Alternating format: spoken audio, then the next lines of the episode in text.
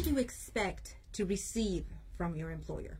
What do you expect to give your employer? While salaries and work hours are determined in the employment contract, there are many other things that are not. Take two computer programmers, for example.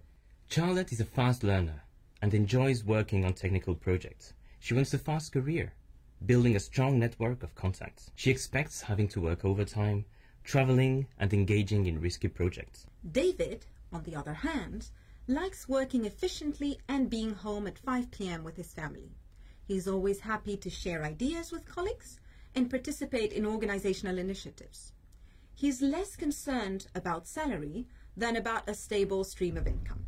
While Charlotte and David may have similar contracts, they want different things from their organizations and are prepared to give different things in return.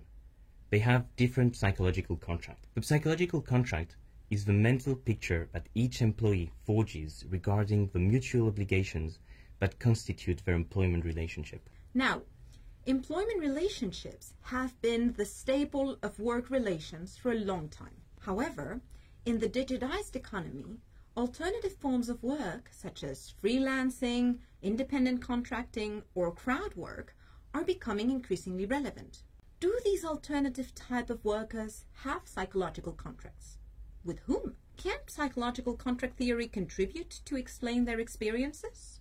In this project, we will explore these questions, initially by investigating open source participants, that is, people who work on software development projects which can be openly modified and distributed by anyone. While some of these participants are employees, many others are voluntary crowd contributors.